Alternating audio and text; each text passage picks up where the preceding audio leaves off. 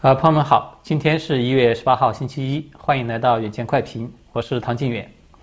呃，在过去的这个周末呢，看上去很平静了，但是华盛顿 D.C. 的空气呢，仍然是很紧张。看上去大局已定的拜登和哈里斯呢，仍然对就职仪式当天的安保是抱有一种深切的担忧。一直到昨天下午呢，都还有部分州的这个国民警卫队依然还在继续的向着首都进发。像印第安纳州呢，就派出了六百二十多名的成员呢启程前往 D.C.，而一些真真假假的消息呢，也在看似平静的这个氛围之中呢，在不断的流传了。其实整个周末呢，我们还是能够看到有好几个非常不寻常的现象。那么今天我们先和大家来聊一聊。首先呢，是在周五，就是关于麦克林德尔，这个也就是大家称呼的那个枕头哥，他的一个消息了。他是率先被左媒《华盛顿邮报》给报道出来的。呃，这位枕头哥林德尔呢，他是一个经营枕头生意的一个商人，他同时呢也是川普的一个坚定的支持者了。他与川普的私人关系不错，也因此呢，他是时常有机会见到川普。那么是在上个周五的下午呢，他面见川普以后呢，从白宫的西翼走出来，结果呢就被华邮的记者呢一个远距离的就拍到他手上拿着一份文件。那么放大以后呢，就可以看到这个文件中啊有一些敏感的信息存在。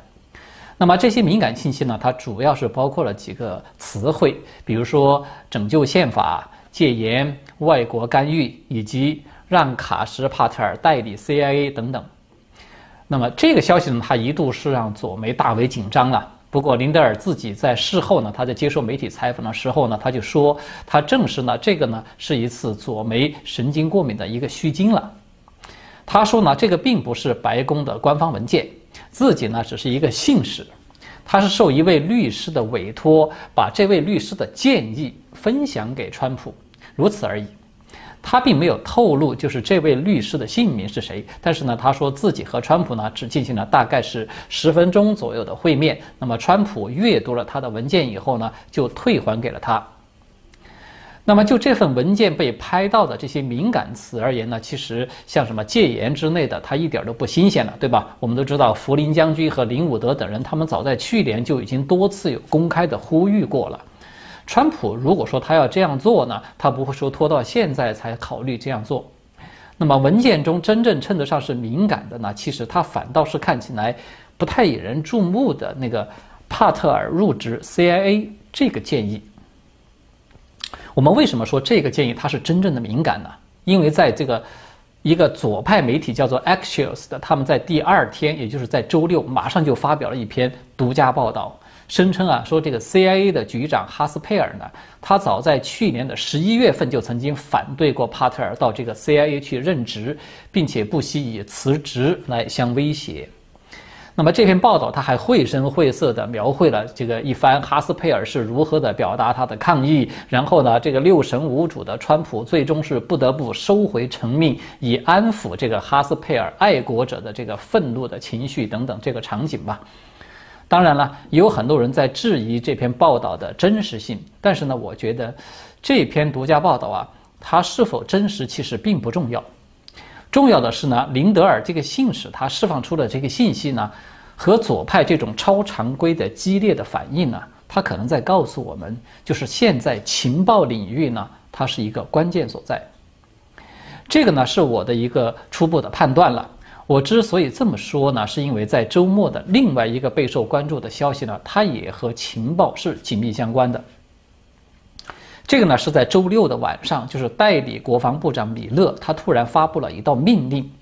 任命迈克尔·爱丽丝这个人为国家安全局，也就是英文缩写是 NSA 的这个机构他的最高的法律顾问，呃，或者说呢是任命他为首席律师了。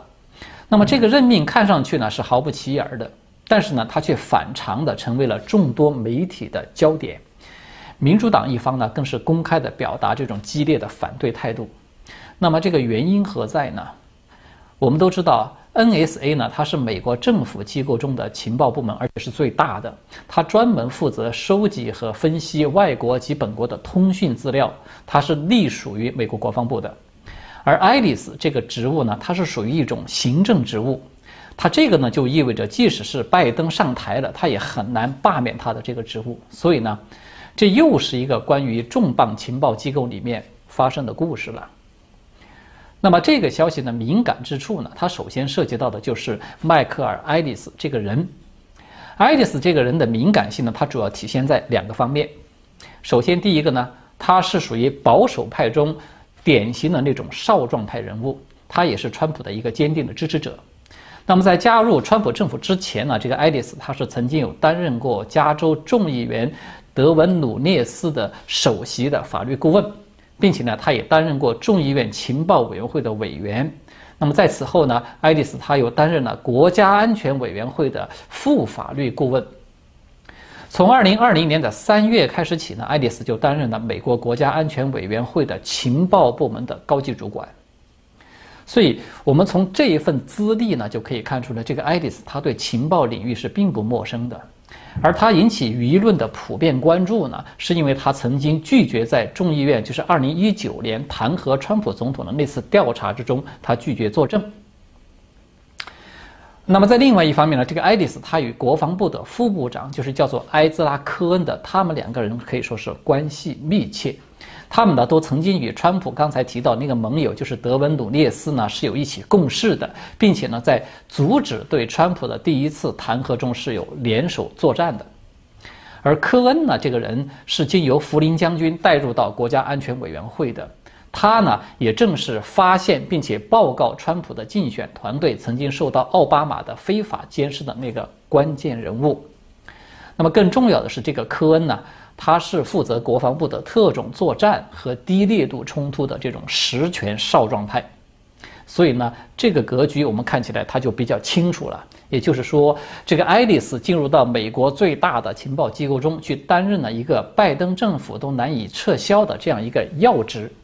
而他的重要的盟友呢，是在国防部呢负责了这种秘密军事行动的。如果说我们再加上刚才有提到的那个卡什帕特尔，他曾经有被建议说去取代 CIA 的这个哈斯佩尔，那么我们看到这个他就构成了一个从获取情报到采取行动的铁三角，对吧？呃，其实，在传媒界呢，对这个爱丽丝入职 NSA 的任命，它也是有另外的一种解读，就是认为这是川普政府在即将离任之际呢，往这个最大的情报机构。安插一个难以撤销的自己人，这样呢可以保持在自己离任以后的影响力。据说呢，这种做法呢在圈子里面呢是被称为“挖洞”，就是用了这么一个名词。也就是说呢，一种解读呢认为这个人事安排呢它是着眼于现在，而另一种呢它是认为是着眼于将来。那么哪种它更符合实际的情况呢？呃，就我个人来看呢，我更倾向于是前者。因为呢，左派的重磅人物佩洛西对爱丽丝的这个任命，他表现出来是非常的紧张。我们甚至可以说他已经感到害怕。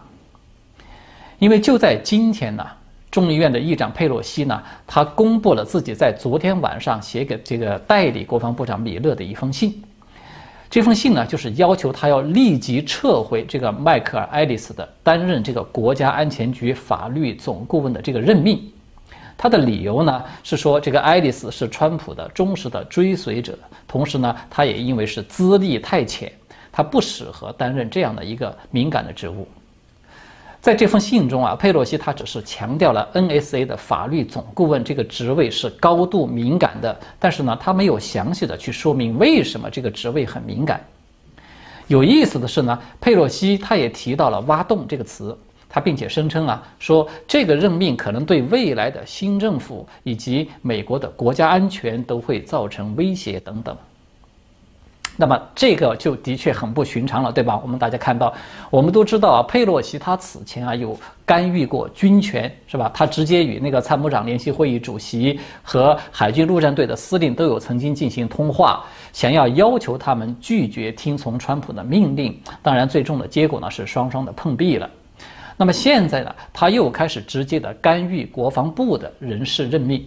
那么实际上呢，他也是在干预行政方面的权利了。当然，就是我呢不是什么法律专家了，在这里呢是难以断言这次任命他在法律的领域领域上面呢，他有什么样的一个重大意义。但是呢，我们从佩洛西他冒着再次被人抨击他越权干涉的这种风险，他也要急于的去阻止这件事情。我们只能得出一个结论，就是这个人事任命的重要性呢，他在佩洛西的眼中呢，与阻止军队听命于川普呢，几乎是同样重要的。当然，我们可以反过来理解，就是如果这个任命他不能够被撤销。那么我们也可以做一个合理的推断，就是说，爱丽丝在这个位置上呢，她可能会做出很多对左派非常难受的事情，所以呢，他们才会这么的紧张，并且激烈的反对。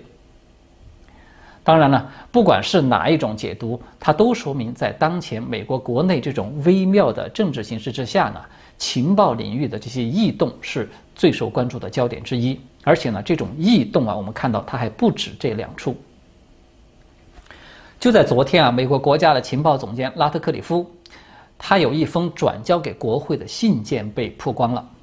他的这封信件中呢，就是援引情报界的分析监察员叫做巴里祖拉夫的他的一份报告，明确的表示说，中共在寻求干涉2020年的美国大选，而有关中共干预选举的这种情报呢，它是被中情局，也就是 CIA 的这个管理层给压制了。那么拉特克里夫呢？他在这封信中就表示说，一些分析师呢不愿意将中共的行动描述为干预美国的选举，因为他们不赞同川普总统的政策。同时呢，也有中情局的高级官员向这个祖拉夫这样的分析师呢去施加压力，要求他们撤回自己的评估。拉特克里夫啊，他在信中是这么写的。他的意思是说，基于所有可用的情报来源，在排除政治考量或不当压力的情况下，得出的结论是中华人民共和国，当然就是指中共了，寻求影响2020年美国联邦选举。要值得注意的是啊，就是这封信呢，它是在一月七号送交到国会去的，它刚好就是在六号的国会认证日之后。而情报界对这个二零二零年大选干预的这个评估报告呢，它也是在同一天，也是在七号正式送交到了国会。但是呢，我们看到这段时间啊，就是媒体它铺天盖地的都是在报道这个国会冲击事件以及对川普的弹劾啊等等这些内容，但是却对这个外国势力干涉大选这这份非常重要的报告呢是避而不提的。那么这就再次的印证了一个事实。就是说，美国的立法、行政以及司法，这原本应该是分立的三权，对吧？他们其实基本上呢，已经都被左派是集于一身。也就是说，一党独大呢，它将在很大的概率上面成为未来美国政坛的一个基本的格局了。呃，说到美国的政坛呢，我们再接着和大家讨论一下即将到来的一月二十号的这个就职典礼。今天啊，关于这个就职典礼，其实最引人注目的消息呢，无疑要数拜登的那个搭档哈里斯了。他呢，终于在今天是正式的向加州州长柳森发出了一封信函，辞去自己的参议员的职务。时间呢，就是从今天中午的十二点开始生效。那么，这个是哈里斯继成为美国历史上首位女性当选副总统之后呢，她创下的又一个历史记录。也就是说，他一直拖到了就职仪式的前两天，才正式的确认自己要接受副总统这个职务。那么，为什么哈里斯他一直拖到现在才辞职？当然，不外乎就是因为他对自己能否真正的坐上这个位置，他并不确定，对吧？其实呢，他到今天才辞职呢，也不一定就代表说他确定自己已经是万无一失了。他呢，更像是实在无法拖下去这个原因。因为今天就要正式的举行这个就职仪式的彩排，他实在是无法继续顶着参议员这样一个头衔去坐上彩排副总统的那个位置。如果不是因为有这个彩排啊，我估计他可能会一直等到一月二十号的中午十二点才会正式的辞去参议员的这个职务。那么哈里斯的这点小算盘呢，他并不难猜测。但是呢，他创纪录的这种拖延，他的确是客观的反映出了拜登团队的一种深深的不安全感。这种不安全感呢，在同样是创纪录的就职安保的这个规格上，它是反复的体现出来。我们都知道，现在华府部署的军队的数量已经超过了美国在中东的规模了。所以呢，很多的朋友都在开玩笑说，美国现在也开始进入到对内的维稳重于抵抗外来威胁的这个阶段了。那但是即便是这样了，拜登团队他们依然是心中没底，难以入眠的。就在昨天呢，美国陆军部长叫做麦卡锡的，他在接受美联社的采访的时候就表示说。美国陆军的指挥官在总统就职日之前呢，正在留意任何潜在的内部威胁，正对所有参与行动的军人来实施审查。而这个 FBI 呢，他们已经有接管了对两万五千名士兵的审查。他们公开的说法呢，是要审查那些具有白人至上主义意识形态的军人。但是呢，实际上呢？任何认为存在着选举舞弊的士兵，他们都可能会面临着纪律的处分，并且呢，会从这个国会大厦被带走。这个 FBI 呢，他就声称说，已经从俄亥俄的国民警卫队中就撤销了一位成员在 DC 的任务了。但是陆军部长麦卡锡呢，他对美联社就表示说，到目前为止啊，他和其他的领导人并未看到有任何此类威胁的证据。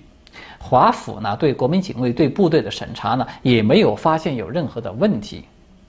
但是即便是这样呢，他依然不能够让等着就职的拜登团队放心，他们仍然要求要没收所有士兵的弹药，以防止出现刺杀事件。所以，看到这样的一个消息呢，我想可能不少的朋友脑海中啊都会和我一样，就是会快速的闪过一个华人非常熟悉的词汇，就是政治审查。也叫做简称政审。政审这个词汇呢，在中国它已经有很长的历史了，对吧？在共产党还没有建政以前呢，很多中国人就已经听说过中共的这个政审它是怎么回事儿了。那么到了一九四九年中共建政以后呢，可以说是每一个中国人都切身的体会到了政审是个什么滋味儿。在毛邓时代啊。就是无论你是入党提干、读书升学、参军就业，还是说你要出国深造等等等等，你要是过不了政审的这一关，你就是有天大的本事，你也都只能够乖乖的待在生存线上去挣扎求活的。那么一直到现在呢，虽然大陆的经济暴富让人觉得自己的生活条件已经改善了不少了，但是政审这把大刀呢，它依然是高悬在中国人的头上的。像类似于报考公务员或者是参军啊等等这类你要进入到体制内的途径呢，它依然是需要政审过关的，而政审的这个标准呢，它则是掌握在当权者的手中，这个标准随时都可以根据政治的需要来进行调整的。也就是说呢，这个政审它实际上呢就是共产党来划分人群，并且进行分级待遇管理的一种模式。政审不过关的人。他的社会地位与人身的基本权利呢，都会受到不同程度的侵害与剥夺，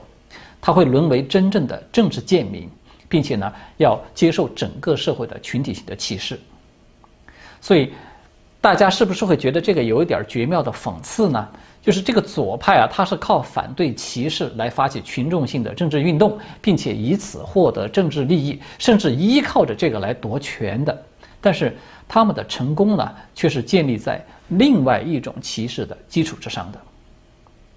FBI 啊，现在华盛顿 DC 他扮演的一个角色，实际上呢，就是类似于中共初期的那个政治保卫科，或者说就像现在的中纪委这样的一个角色。我们看到现在科技寡头们对这个川普及其支持者的审查呢，它同样是一种典型的政审，而且这种政审呢。正在从单纯的就是舆论的这个范畴扩大到生活的其他方面了。凡是政审不合格的人，你可能出不了书，你坐不了飞机，你你申请不了贷款，甚至你可能读不了大学。就是这些荒唐的画面呢，它并不遥远。我们看到它已经在美国开始上演了，已经在很多美国人的身上是实实在在的发生了。比如纽约市长啊，在一月十三号他就宣布说，取消川普集团与纽约市签订的年收入一千七百万美元的一份商业合同。而刚刚上任的乔治亚的极左的民主党联邦众议员呢，也在十五号的时候提出了一个议案，说川普总统卸任以后呢，要禁止他在任何时候进入首都华盛顿。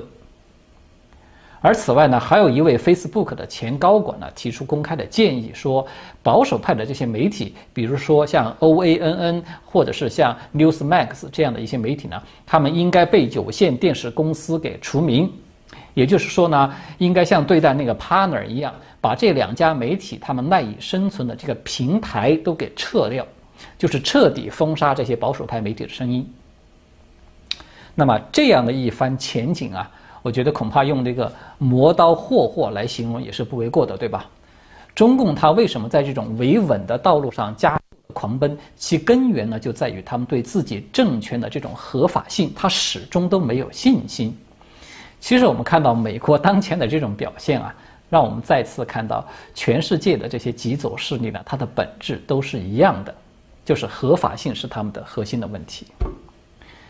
好，在这个周末呢，其实还有一个重要的消息，就是美国的国务院呢首次就中共病毒的来源发表了一份声明，并且呢在声明中首次的点明了武汉病毒所实证例以及这个武汉病毒所与中共军方的关系。这个其实也可以说是一个非常重磅的消息了。我将在今天晚上出席新唐人热点互动的节目中来和大家讨论这个话题，欢迎朋友们观看。好的，谢谢各位。我们今天呢就暂时聊到这里了。在节目的最后呢，还是要提醒一下大家，就是想用 email 订阅远见快评消息的朋友们呢，可以照着这个视频中的示范来进行操作。呃，首先呢，在节目介绍栏或者是置顶的留言中呢，找到输入 email 的这个链接，在输入 email 及勾选同意以后呢，你就可以成功的订阅了。要特别注意的是呢，在输入这个 email 的这个链接的前后不能够留有空格。那么订阅成功以后，每当远见快评有的新的视频的播出呢，或者是有任何通知消息呢，都将会发送 email 给你。好的，说明呢就到这里结束了，谢谢大家，我们明天再见。